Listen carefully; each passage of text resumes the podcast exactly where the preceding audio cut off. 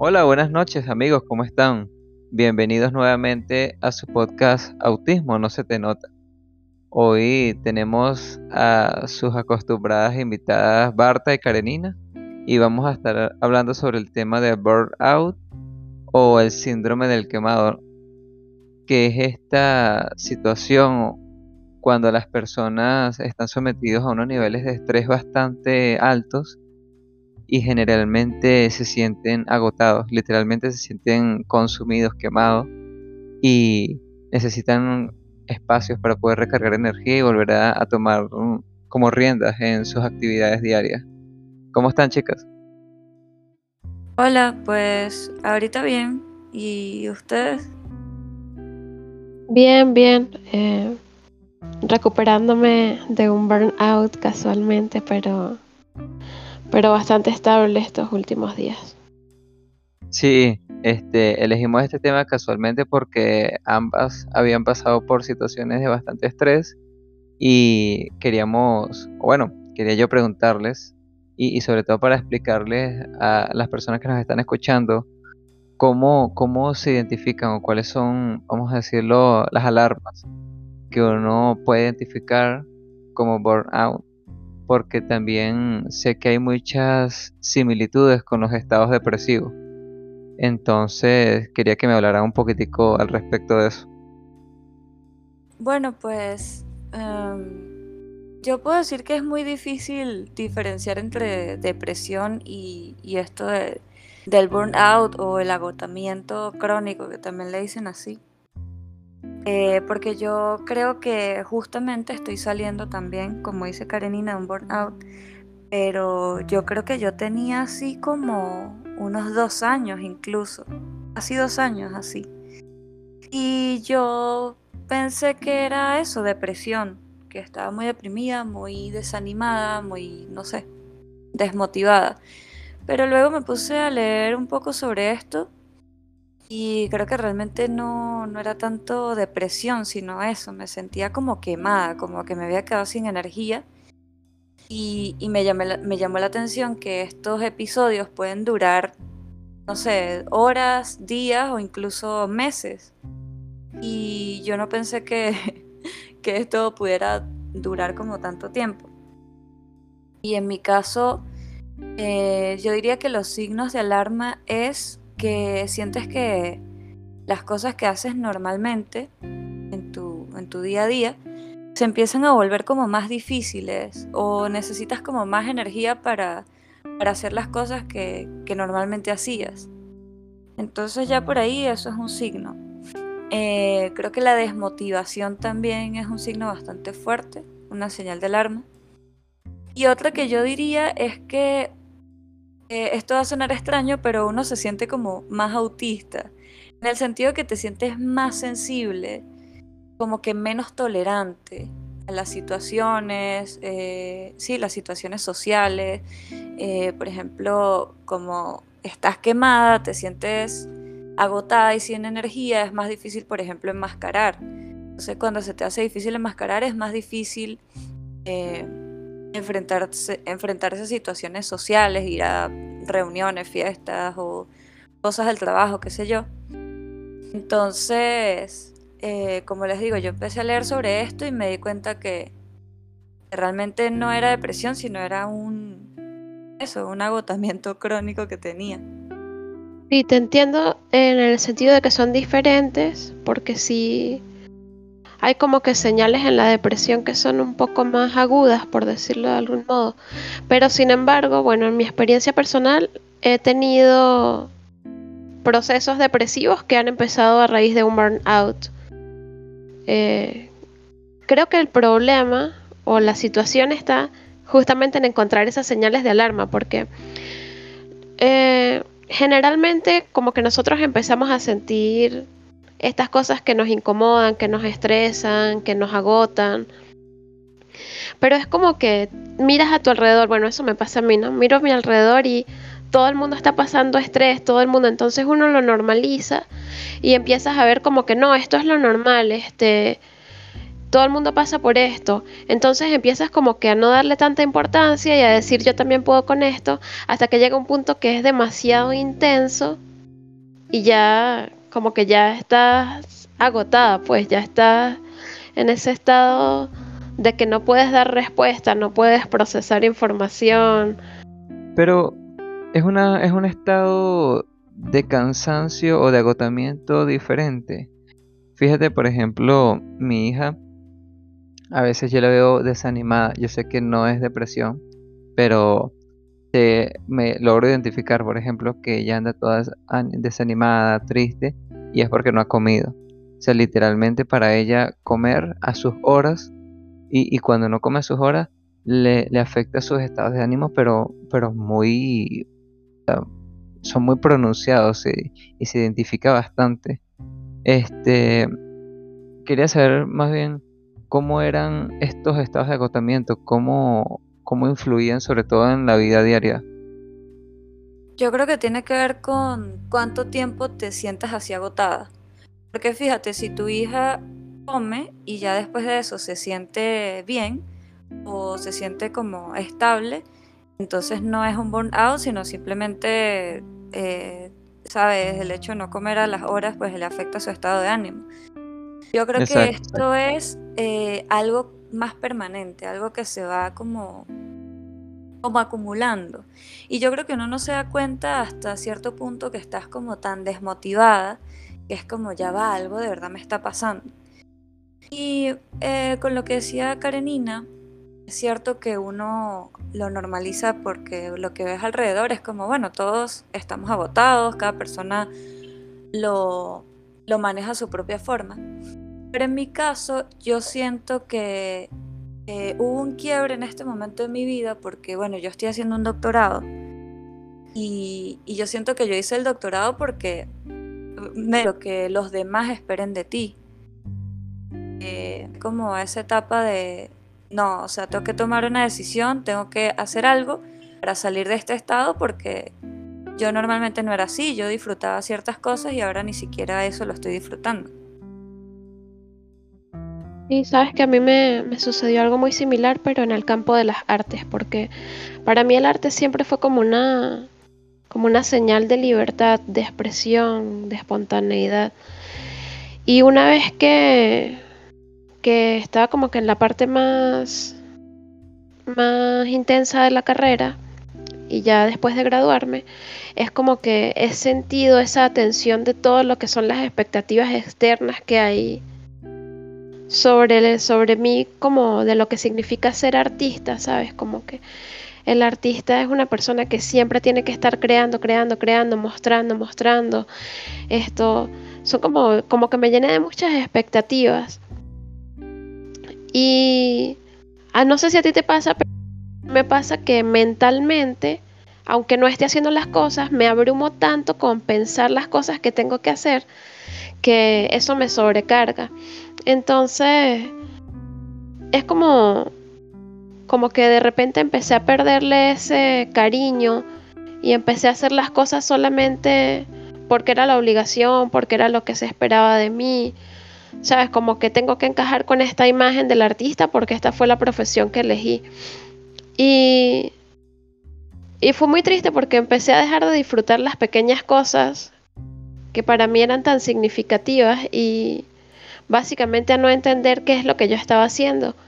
Entonces, mi psicólogo me dio un consejo que creo que ha sido, ha sido interesante eh, comprenderlo, que es cuando, cuando tienes algo que te gusta, que te emociona, como que ella me dice, déjalo así, déjalo como algo libre, déjalo como algo que, que sea un hobby, que sea algo que no esté cargado de tantas cosas, no lo conviertas en un estresor.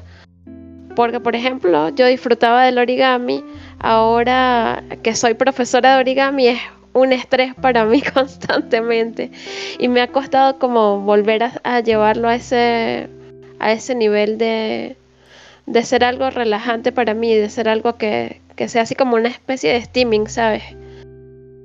Sí, sí te entiendo bastante porque sabes que yo llegué al punto de decir que ya no me interesaba la ciencia, que ya no quería saber nada de eso.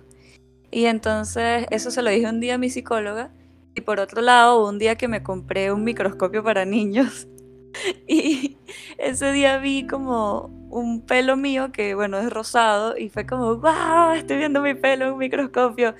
Y en ese momento me sentí como, no, ya va, yo sí disfruto la ciencia, a mí me encanta la ciencia, es algo que, sí, o sea, disfruto demasiado, pero es eso, a veces los ambientes eh, hacen que eso que te gusta se vuelva como algo muy tedioso, algo muy incómodo, algo muy, a veces como imposible de lograr. Y, bueno, toda esa presión te consume. De hecho, eh, bueno, en unos videos que vi, cosas sobre el burnout autista, eh, decía que, que, las personas empiezan a sentir como que también pierden eh, sus capacidades. Y por ejemplo, en este tiempo que yo me he sentido así tan desmotivada, tan cansada, yo siento que, que, mi memoria la he perdido. O sea, hasta mi novio me dice como, ¿qué pasa con tu memoria? Tú antes te acordabas de todo. Y es verdad, o sea, ahorita mi capacidad de retención es como mucho menor a como era antes. Y otras cosas como eso, bueno, ya lo dije que uno se pone como más sensible. Es más fácil que te dé como un meltdown o algo así porque estás como Sí, como al borde siempre, por así decirlo. Y de hecho en estos días me pasó que tenía que hacer un cálculo y era un cálculo que en pregrado yo hacía eso con ganas y todo, me gustaba escribir fórmulas y lo, disfrutaba mucho. Pero esta vez que lo hice, eso fue hace pocos días, fue tan, tan, tan, frustrante no poderlo hacer así y era como que mi memoria no funciona, ¿qué pasa? Pero bueno, ahí dije como no, ya va, o sea, yo acabo de salir de esto, de sentirme así y justamente dije que iba como a, a bajar la expectativa de mí misma y hacer las cosas con calma, si me va a tomar más tiempo, pues me tomará más tiempo. Pero es eso, estoy tratando de, de hacer las cosas como tomando más en cuenta mi salud mental que, llegar a obtener un producto eh, profesional, por así decirlo. Y, bueno, hablando de lo profesional, este, estos burnout este, no solamente les ocurre a los autistas, o sea, algo que también le ocurre a la gente en general eh, en sus profesiones, cuando están cansados ya de su trabajo y eso. Pero eh, en las personas autistas ocurre sobre todo cuando hay cambios muy fuertes en su vida. Eh, yo estaba viendo que son como muy comunes en la adolescencia y justamente a esta edad, en la crisis de los 30 y ese tipo de cosas. Me hiciste recordar algo que me pasó justamente cuando estaba haciendo mi tesis. Era increíble porque yo como que busqué muchísima información, muchísima, muchísima, todo lo que pude. Y como te digo, fue como que me, sobrecargué solamente de pensar en lo que tenía que hacer y me costaba mucho hacerlo, pero más allá de eso, cuando por fin tenía la capacidad de, de sentarme ahí a leer, puede ser que yo hoy me leyera un libro completo, pero no podía procesar la información de lo que, de lo que estaba pasando porque estaba demasiado sobrecargada. Y a los dos días, a los tres días ya no recordaba nada. Entonces fue súper agobiante ver eso también, cómo, cómo se desgastaba mi capacidad de memoria, de, de recordar eventos sencillos, eh, familiares, el nombre de alguien, la cara de alguien, cualquier cosa que pudiera hacer. Y yo le decía a mi esposo, es que estoy perdiendo la memoria. es que mi memoria ya no es la misma. Y él no me entendía, él se molestaba conmigo, me decía como que, pero si tú lo dices así, es como que va a ser así porque tú lo dices, como que tú, tú misma te estás creyendo que, que esa es tu realidad y por eso y por eso te pasa y realmente no, o sea, realmente no podía recordar y era muy muy extraño para mí porque bueno, de por sí yo, yo desde siempre he tenido un, como un nivel bajo de prosopagnosia, por decirlo de algún modo. Entonces esto, esto me hace muy difícil el reconocer los rostros de la gente a menos que ya haya compartido con ellos muchísimo tiempo y aún así, por ejemplo, si tienes barba y te quitas la barba y te veo, me cuesta mucho reconocerte como la misma persona o cosas así. Entonces era como que soy, soy de esta manera, también soy despistada con los lugares, entonces como que estabas perdiendo la memoria, pero, pero no, no podía expresarle a los demás que yo sentía que era en un nivel más intenso, pues. Sí, qué casualidad que las dos sintamos eso, ¿no? Lo de perder la memoria me llama la atención. Sabes que estaba escuchándolas las dos y veía cosas similares. Una de esas era la pérdida de memoria. Este, y el tema de, de, de sentirse agotado, de no poder responder a las expectativas. Expectativas propias y expectativas como que el mundo les coloca a uno. Y bueno, sí, ya, ya que Barta lo estaba diciendo, como que todos podemos ser, no ser víctimas de, este tema del burnout, de que nos quemamos. Ahora yo pensaba que sentirse quemado, sentirse agotado, no poder responder, te genera mayores niveles, no sé, de frustración, ¿no? Porque tú dices, antes podía hacerlo, ahora no. Y eso te, esa frustración te puede generar sentimientos bastante negativos que me imagino que te van llevando como a un vórtice de negatividad y de, y de autoflagelación, vamos a decir, a nivel emocional y mental.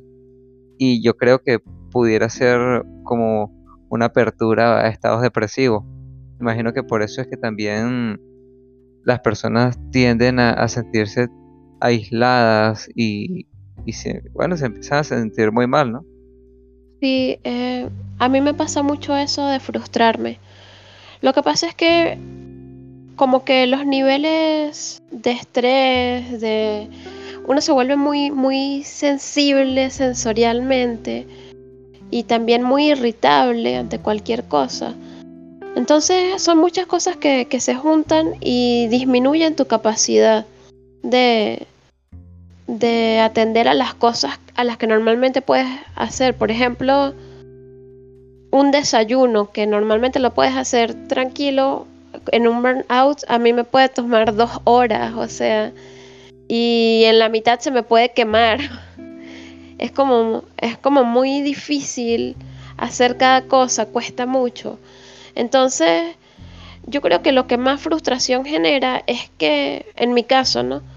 Es que siempre tengo que tomar conciencia de que estoy en ese momento y decir, ok, volver a los objetivos mínimos, volver a cepillarme los dientes, levantarme de la cama, eh, bañarme, preparar la comida, comer inclusive, o sea, es como volver a esas cosas básicas y saber que no estoy en condiciones de, por ejemplo, no sé, iniciar un proyecto o o algo que, requiera más esfuerzo, pues. Y es frustrante, es frustrante porque en mi caso, como me toma tanto tiempo para salir del burnout, esto siento que siempre estoy ahí, como que encerrada en medio de ese, de ese círculo vicioso de los objetivos mínimos. Porque lo que pasa es que siento que nunca termino de recargar la energía completamente. Es como que me voy a tomar el tiempo para descansar, me digo hoy sábado por decir algo. Y sí, me tomo todo el sábado y duermo todo el sábado, todo el día. Pero el domingo amanezco con un poquito de energía y empiezo a hacer todo, todo, todo, todo y a llenarme de cosas y me doy cuenta que realmente lo que tenía era un poquito de energía, como que no había recargado toda la, la batería completa, pues. Y ese poquito de energía no me alcanza para todas las cosas en las que me comprometí y vuelvo a estar otra vez quemada y así. Es como un círculo vicioso en el que estoy siempre, siempre estancada, pues. Uy, sí, te entiendo, sí. Eso de lo que acabas de escribir, de describir está, está bastante relacionado a lo que, a lo que me pasa a mí también, pues.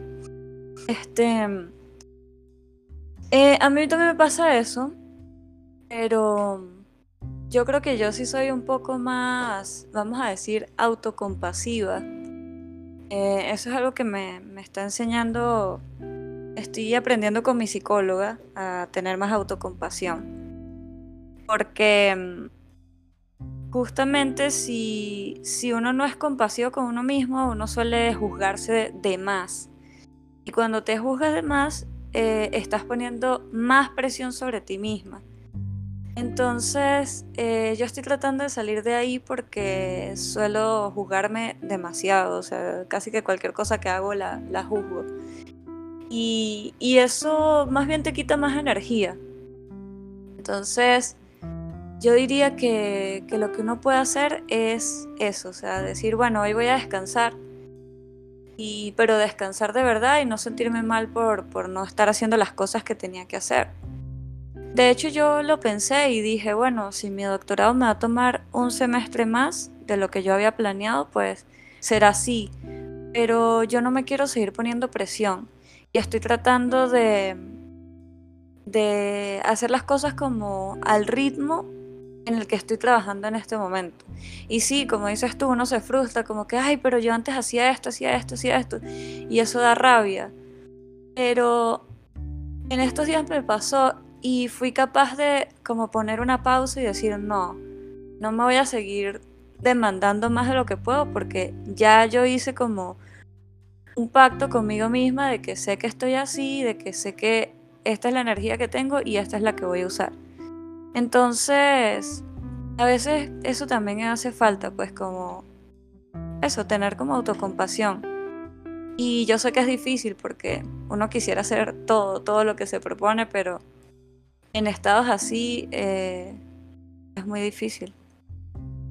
Sabes que eso me recordó otra cosa que, que, casualmente conversé con mi psicólogo. Creo que uno tiene como una idea de hacia dónde está orientado en sus actividades y esto. Y ese es como su norte, más allá de tu estado de ánimo, más allá de si estás en un burnout o no. Entonces ella me dijo como que por lo menos procura tener claridad en eso, procura tener eso en mente, porque a la hora de que tienes ese, esta sensación de que estás quemado, a uno lo que le provoca es abandonar todo.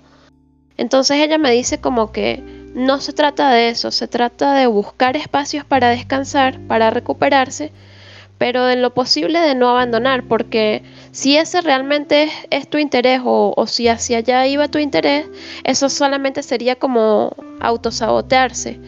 Entonces creo que es importante tener en cuenta de qué cosas realmente hacemos porque son importantes, porque son vitales para nosotros, qué cosas hacemos porque estamos guiándonos por las expectativas de otros y en qué cosas podemos hacer como tú dices, o sea, de repente una pausa, de repente alargar un poco más el periodo de tiempo que, habíamos eh, dispuesto para esto, como, como ser un poco más flexibles realmente pero sin autosabotearnos, en el sentido de, por ejemplo, si tengo que ir a dar clases, eh, faltar a las clases, no, no es la idea, es como que, como proponerme algo más organizado, pues. Sí, por eso se habla de, de reducir las expectativas o reducir la lista de metas que tú tengas para ti y decir, bueno, ¿cuál es la que, la que más me importa ahorita y que yo siendo honesta conmigo misma, siento que sí voy a poder cumplir con eso a pesar de sentirme agotada. Entonces, eso que tú acabas de decir es súper importante, mantener ese norte, porque es la única manera que tú digas, bueno, sí, me voy a esforzar solo por esto en este momento, pero todo lo demás no puedo. Este, eso de las pausas es eh, también algo que, que puede ayudar mucho Em, a veces es muy difícil, por ejemplo, irse, irse de vacaciones. A veces no se puede hacer. Pero de repente escuchar la música que te gusta o ponerte a dibujar un día o simplemente pasar el día viendo una serie completa porque te gustó mucho. Ese tipo de pausas también ayudan mucho. Y ahorita estaba pensando que esos momentos donde siento que pierdo mi memoria, realmente es como si estuviera disociando, o sea, es como que no estoy ahí, porque estoy como en la mente en otro lado, no sé, supongo que es por el mismo estrés, porque es eso, o sea, cuando uno entra en estados así es porque estás demasiado, demasiado estresada. Entonces, eh, tener momentos así de pausa te permiten como volver a, ti misma y, sentir como que esa energía empieza a fluir otra vez. Sí, eh, ahorita que tú comentas esto de disociar, bueno, Recuerdo que a mí me pasa mucho que cuando estoy en estos estados tan agresivos de, estrés, tiendo a tener pensamientos autoagresivos hacia mí misma, de autolesiones o, pensamientos de suicidio muy intensos. Y me cuesta como, como entender que, que esa no es la realidad. O sea, como, por ejemplo, te comento lo de la autolesión porque, porque hasta hace poco entendí que para mí es una especie de estereotipia. Entonces la utilizo como una manera de generar algo sensorial que me, que me abstraiga de la realidad. Entonces es loco porque me di cuenta que simplemente con el hecho de tener un peluche entre las manos y sentir la textura del peluche, o sea, algo que puede ser tan simple y que puede ser simplemente cinco minutos, me puede sacar de, de esos pensamientos, me puede sacar de, de esas formas que no son, que no son buenas para, para nuestra salud, pues. Sí, bueno, sabes que yo tengo un peluche en mi cartera, entonces cuando salgo me gusta porque está ahí colgando y, lo toco como cada vez que me siento incómoda, algo así.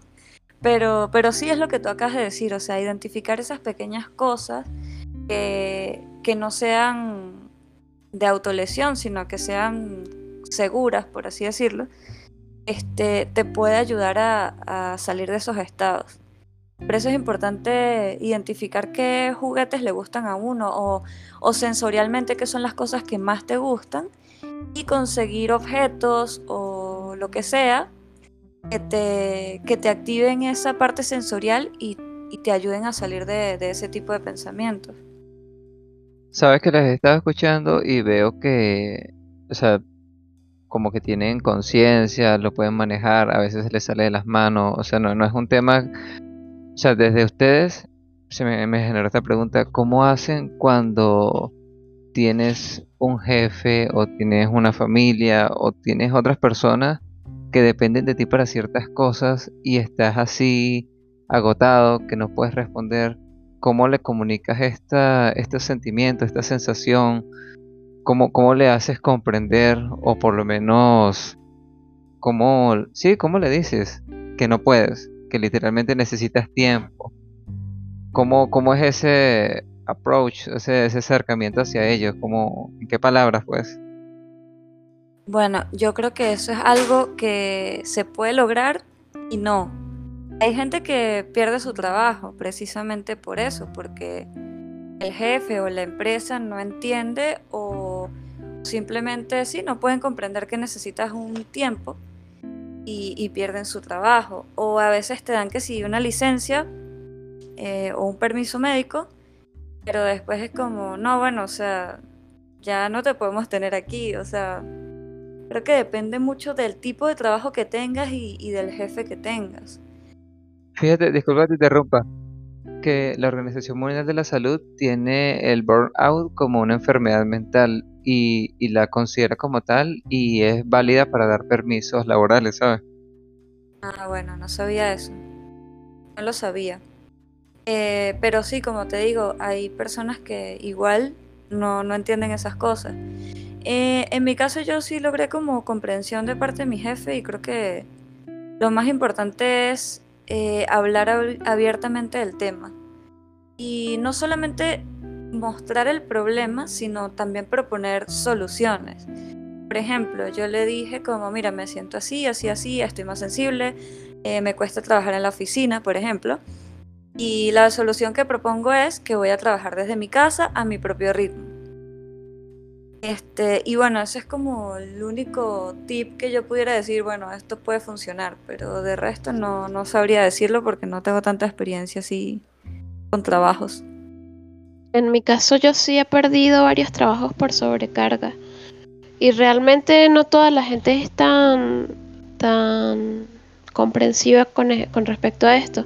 Últimamente en el último trabajo en el que estoy, este, desde el día que que llevé mis papeles, dije que soy autista. Casualmente mi jefa tiene un hijo autista, entonces me comprende bastante bien.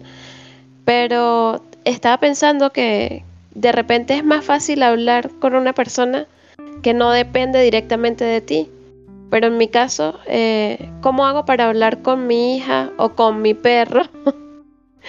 ¿Sabes? Cuando estoy en un burnout y tengo que hacerme cargo de, las cosas que están relacionadas a ellos, es, es complejo, pues, como qué decir cuando realmente tienes que enfrentarte a las situaciones de la vida que son como necesarias, pues, porque como que todos tenemos que cumplir obligaciones y no se trata de, de, escaparse de ellas, sino de abrir un espacio quizás intermedio que te permita restaurar la energía, pues.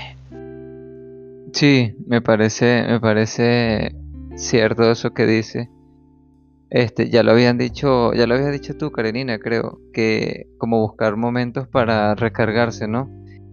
Como les dije, eh, la Organización Mundial de la Salud tiene esto como una enfermedad eh, del trabajo producto de, sobrecarga y yo creo que se va haciendo evidente cuando la persona ya no puede cumplir su trabajo, sus actividades como siempre lo hace regularmente y eh, es evidente, el, jefe lo nota, todos los van notando y yo creo que hay espacios y hay formas para, para no ser comprensivo o sea, de, eso se trata, ¿no? hacia eso siento yo que debemos ir. De no se trata de quemar a las personas que ya están saturadas y darles más bien herramientas para que puedan estabilizarse y estar mejor. Bueno, no sé si quieren hablar de otro tema o, de algo adicional sobre el burnout o vamos cerrando el episodio.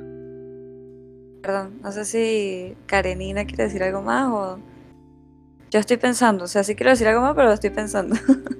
Mm, yo me quedé en blanco. es como, tengo la sensación de del sin sabor, por decirlo de alguna, de alguna manera, de, de todos los burnouts que he tenido últimamente, desde hace como cinco años realmente. Y es como, es como agotador, ¿sabes? Es como que siento que realmente uno nunca se termina de recuperar bien al 100%, siempre, siempre hay algo que queda allí desgastado y, y la verdad es que sí me gustaría tomar mayor conciencia de cómo puedo hacer para recobrarme. Sí, yo quería decir también para terminar eso, que tal vez en este episodio nos escuchamos un poco bajoneadas, pero es que justamente es un tema que eso, hasta la forma de hablarte te cambia porque te sientes tan cansada. Y yo también hice ahorita como, como recapitulé en mi mente los momentos que me he sentido peor y, y sí, eh, es bastante frustrante. Pero bueno, como dices tú, Karenina, o sea, creo que lo mejor es eso. Em, tratar de ser conscientes de, lo que está ocurriendo, hacer pausas, eh, y ir buscando las herramientas que, nos ayuden a lidiar con esto, porque realmente es bastante fuerte. Y, bueno, fíjate, yo a mí me tomó dos años darme cuenta de lo que estaba pasando y, ahorita apenas estoy saliendo, pero hace menos de un mes yo estaba eh, en una crisis fuerte que no sabía qué hacer con mi doctorado y ahorita ya estoy como, bueno, decidí eso, lo voy a hacer a mi ritmo y, y de ahora en adelante voy a tratar de hacer eso en mi vida, pues como en este momento de mi vida tengo esta cantidad de energía, entonces voy a hacer las cosas eh, con este ritmo y así sucesivamente. Creo que es lo mejor que, uno puede hacer. Sabes que hace rato estaba en internet y estaba viendo el Instagram y había alguien que posteó una cosa de Kobe Bryant, creo que decía, y que no, nunca hay tiempo suficiente. Y eso me hizo pensar a mí por ejemplo, yo me gradué de la universidad a los 20 años. Este, y yo decía, una vez que me gradué, dije, bueno, tengo un título, ¿qué hago ahora? O sea, siento que estaba corriendo. ¿Corriendo para qué? O sea, siento que no, nos educaron con que el tiempo no es suficiente, tienes que hacer todo corriendo, apúrate, apúrate. Y, y de repente cuando yo me gradué dije, esta carrera no me gusta. O sea, tenía que, que trabajar, pero nunca me gustó esa carrera. Eh, y después que me di cuenta de que me gustaba, ya tenía que 23 años y empecé a estudiar otras cosas. Este, Entonces siento que a uno lo han enseñado tanto a que tienes que apurarte, tienes que correr, tienes que que te consumes. Y, es bastante agotador, bastante agotador, sobre todo cuando llegas a un momento y te detienes y a veces ni siquiera tienes que llegar al punto de estar quemado, pero te detienes y dices, ya va, pero ¿para qué estoy corriendo? O sea, ¿por qué tengo que andar con este ritmo tan acelerado, sabes? No tiene ningún sentido. Lo que, lo que, ¿cómo es que dice el dicho? De la carrera solo queda el cansancio. Entonces, creo que es un episodio para reflexionar y para aprender a tomarse pausas, que uno es más importante que todo este ritmo acelerado que lo lleva el mundo. No tiene ningún sentido. También leí en estos días otro post que decía, se ha demostrado que actualmente tener más educación no te garantiza tener un mejor empleo. Entonces, saturarse y, y tener tantas cosas a veces no va a cumplir esas expectativas o esas cosas o esos deseos que quisieras que tú das por sentado, ¿sabes? Entonces es como invitar a, los que nos están escuchando a, a relajarse, a pensar qué realmente les gusta y si obviamente como adultos uno está comprometido, tiene responsabilidades, pero siempre abrir espacios para hacer cosas que realmente nos agraden y precisamente no caer en estos estados de, de frustración y de agotamiento tan severo. Bueno, entonces con estas palabras cerramos el episodio. Esperamos que les haya gustado. Hasta luego, Barta. Hasta luego, Karenina. Hasta luego. Chao.